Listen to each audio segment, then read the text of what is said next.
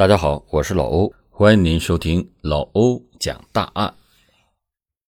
两千年十二月九日，一名身材高大的男子行走在郑州的街头，在靠近一家银行的营业厅时，他从兜里边掏出来面具，不慌不忙的戴在了头上。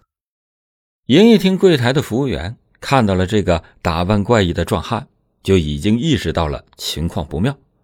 只见那名壮汉。闲庭信步地走向了柜台，掏出了一个挂钩，挂在了窗口的防弹玻璃上，然后拿出了一枚自制的炸弹，将炸弹挂在了挂钩上。附近的客户看到了这一幕，吓得转身就跑。窗口内的银行工作人员也第一时间按下了报警器，赶忙躲了起来。警铃响起，蒙面男子依旧是从容不迫。他拉掉了炸弹左右两边的引信，再次将其固定以后，不紧不慢的转身离开。几秒之后，只听“轰”的一声，一些离得比较近的人被炸得翻倒在地。此时，防弹玻璃上被炸出了一个大洞，壮汉又拿起了大锤，朝着玻璃碎裂处一顿狂砸。在砸了能有二十多下之后，整块防弹玻璃被砸了下来。壮汉大喊了一声“快”，马上又有两名歹徒拿着巨大的编织袋子走了进来。他俩跳入了银行的柜台里面，将现金一捆一捆的扔进了编织袋里。而银行门口另有两名歹徒在持枪巡视。为了防止保安闯入，其中一名歹徒还往外面扔了一个炸药包，并且连开了几枪，人群吓得四散开来。事成之后。几个歹徒结伴逃离，拿着钱上了一辆红色的桑塔纳轿车，扬长而去。整个抢劫过程还不到五分钟，可以说是训练有素，有备而来。警察也很快的赶到，但却扑了个空。在检查现场的时候，发现五名歹徒一共抢走了二百多万现金，并且有一名银行保安被杀。这是建国以来郑州发生的第一起使用爆炸物抢劫银行的案件。由于数额巨大，影响恶劣，被警方称之为“幺二九郑州特大银行抢劫案”。而在调查的过程中，警察更是发现作案者的身份非同寻常，整个的破案过程也是疑点重重，精彩至极。案件发生时，时任公安局局长李局长在接受采访时袒露，抢劫案基本每年都发生，有时候也会有三两成群的歹徒合伙抢银行，但像这样声势浩大的还是第一次。李局长对此案件高度的重视，发誓要侦破幺二九大案，给郑州人民一个交代。警方随即进入到紧锣密鼓。无比细致的侦破工作。勘察现场以后，他们一共发现了五枚自制的炸弹，两顶用来遮挡面部的头套，五枚火筒和装炸药的纸盒、弹壳以及爆炸物的残留物等二十八种物证。另外，五名歹徒的作案过程也被银行监视器都记录了下来，只是因为他们都戴着头套，看不清面部。警方对这些物证进行了细致的检验，检验人员发现，自制炸药的导火线竟然是军用的。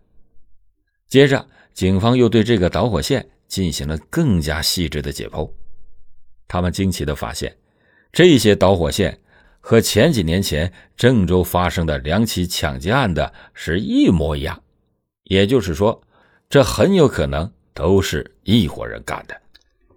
这两起案子分别是一九九七年十一月份郑州电信分局抢劫案，以及一九九九年三月份郑州建行分行抢劫案。两起抢劫案分别被抢走了三十七万和五万，歹徒在现场都扔下了炸药包，不过这两次炸药包都没有爆炸，而这些炸药包的导火线和这次的是一样的。同时，老李看到这个监视器里的嫌犯的影像，尽管画面中他只是简单的走了那么几步，一般人看不出什么门道，可是他却敏锐的判断出来，这个人应该当过兵，而这些军用的导火线生产的时间应该是六十年代，投入使用是七八十年代。这也就能够证明，这个嫌犯是八十年代当的兵，他极有可能在当兵期间盗走了导火线。到了两千年左右，他的年龄应该在四十岁到五十岁之间。并案之后，老李在上两次案件中发现了一个一开始并没有引起重视的证物，那个纸盒，这是一个门锁的纸盒。被歹徒用来装炸药了。纸盒上门锁的牌子是灵柜牌球形门锁。这种球形门锁现在很少见了，但是在九十年代末、本世纪初，每家每户装修的时候基本都用这种门锁。但是这个牌子灵柜牌在郑州非常的罕见，也就是说，只要找到了这个牌子的家庭。就很有可能锁定犯罪嫌疑人。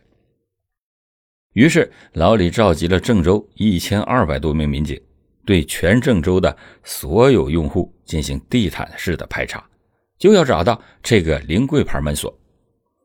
这次排查一直持续到了两千零一年的六月十二号，此时案件已经过去半年多了，几个民警终于寻找到了。绿城花园小区的一所住户，这家屋里有三个房间，三个门都装的是临柜牌的球形门锁。民警在暗访时，刚巧屋里头走出了一个中年人，年龄在四十到五十岁之间，体型也跟监控录像里的很接近。警方马上就把他带到了公安局进行审讯。这个男人自称。叫张书海，老家是平顶山的，在郑州做买卖。他说话对答如流，而且非常的稳重。警方说起抢劫案，他哈哈大笑说：“，我怎么可能抢劫呢？我原来是村干部，还竞选过副乡长，虽然官儿不大，但也算是一级领导了。带领着村民脱贫致富，怎么可能干出抢银行的事儿了呢？”张书海还承认自己。的确当过兵，警方就再次的警觉起来。球形门锁，身形相似，年龄相仿，还当过兵，这与案犯太吻合了。不过没有实质性的证据，根据规定，民警只能在提取指纹之后，将张书海先行释放了。可是刚放走没多久，指纹的比对就出来了，张书海的指纹。与抢劫现场出现在报纸上提取的指纹完全吻合，张书海果然就是他们要找的抢劫犯。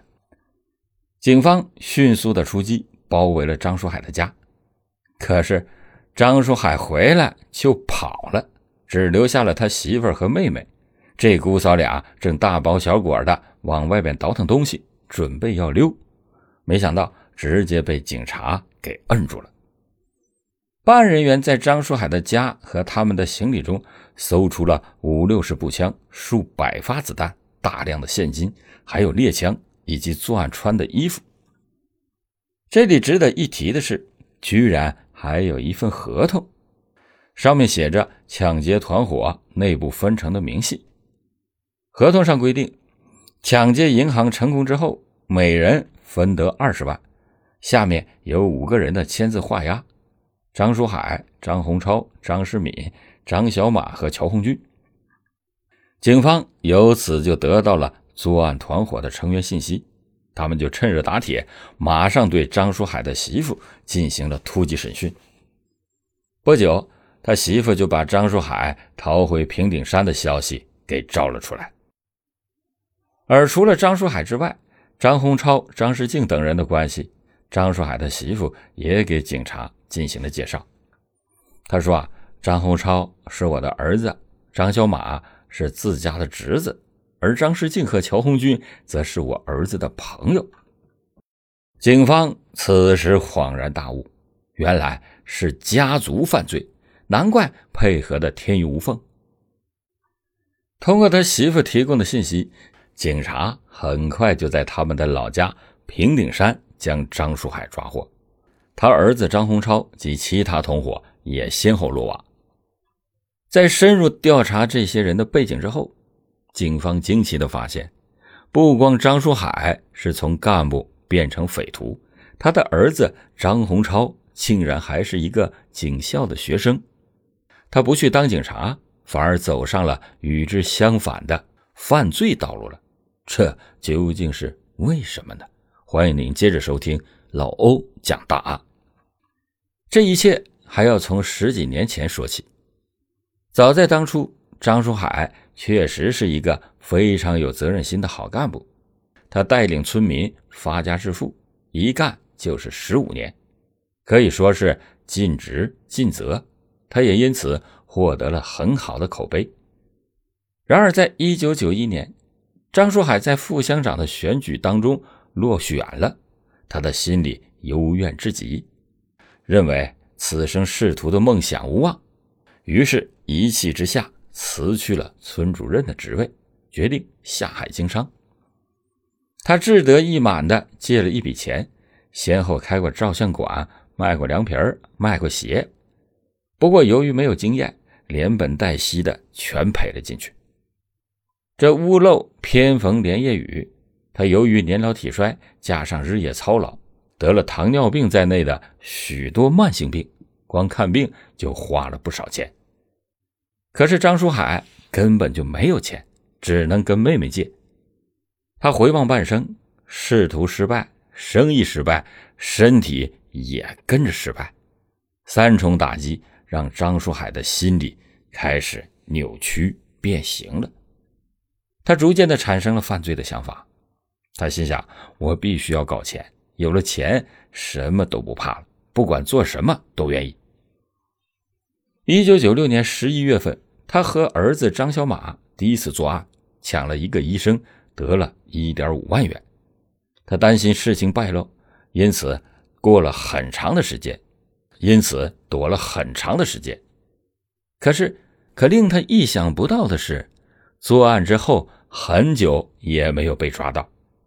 张书海觉得自己呀在这方面有天赋，打算一条路走到黑，干脆。干票大的，可是想干大的，这需要人手，外边人不靠谱，于是他就把自己正在警校上学的儿子给叫回来了。他是这么盘算的：儿子在警校学过侦查，刚好能帮自己躲过警方的侦查，加上自己当过兵，掌握着有使用枪械和炸药的技术，父子俩强强联合，做什么都不在话下。张洪超也是个乖儿子，他从小就非常崇拜自己的老爹，对父亲的话说一不二。两个人一拍即合，马上就开始作案了。随后，张洪超又找来了自己的两个好哥们，这个犯罪集团就组建完成了。他们用张树海从军队偷来的导火线开始制造炸药包，又弄来了枪支弹药。所有的一切准备就绪之后。连续的在郑州犯下了三起特大抢劫案。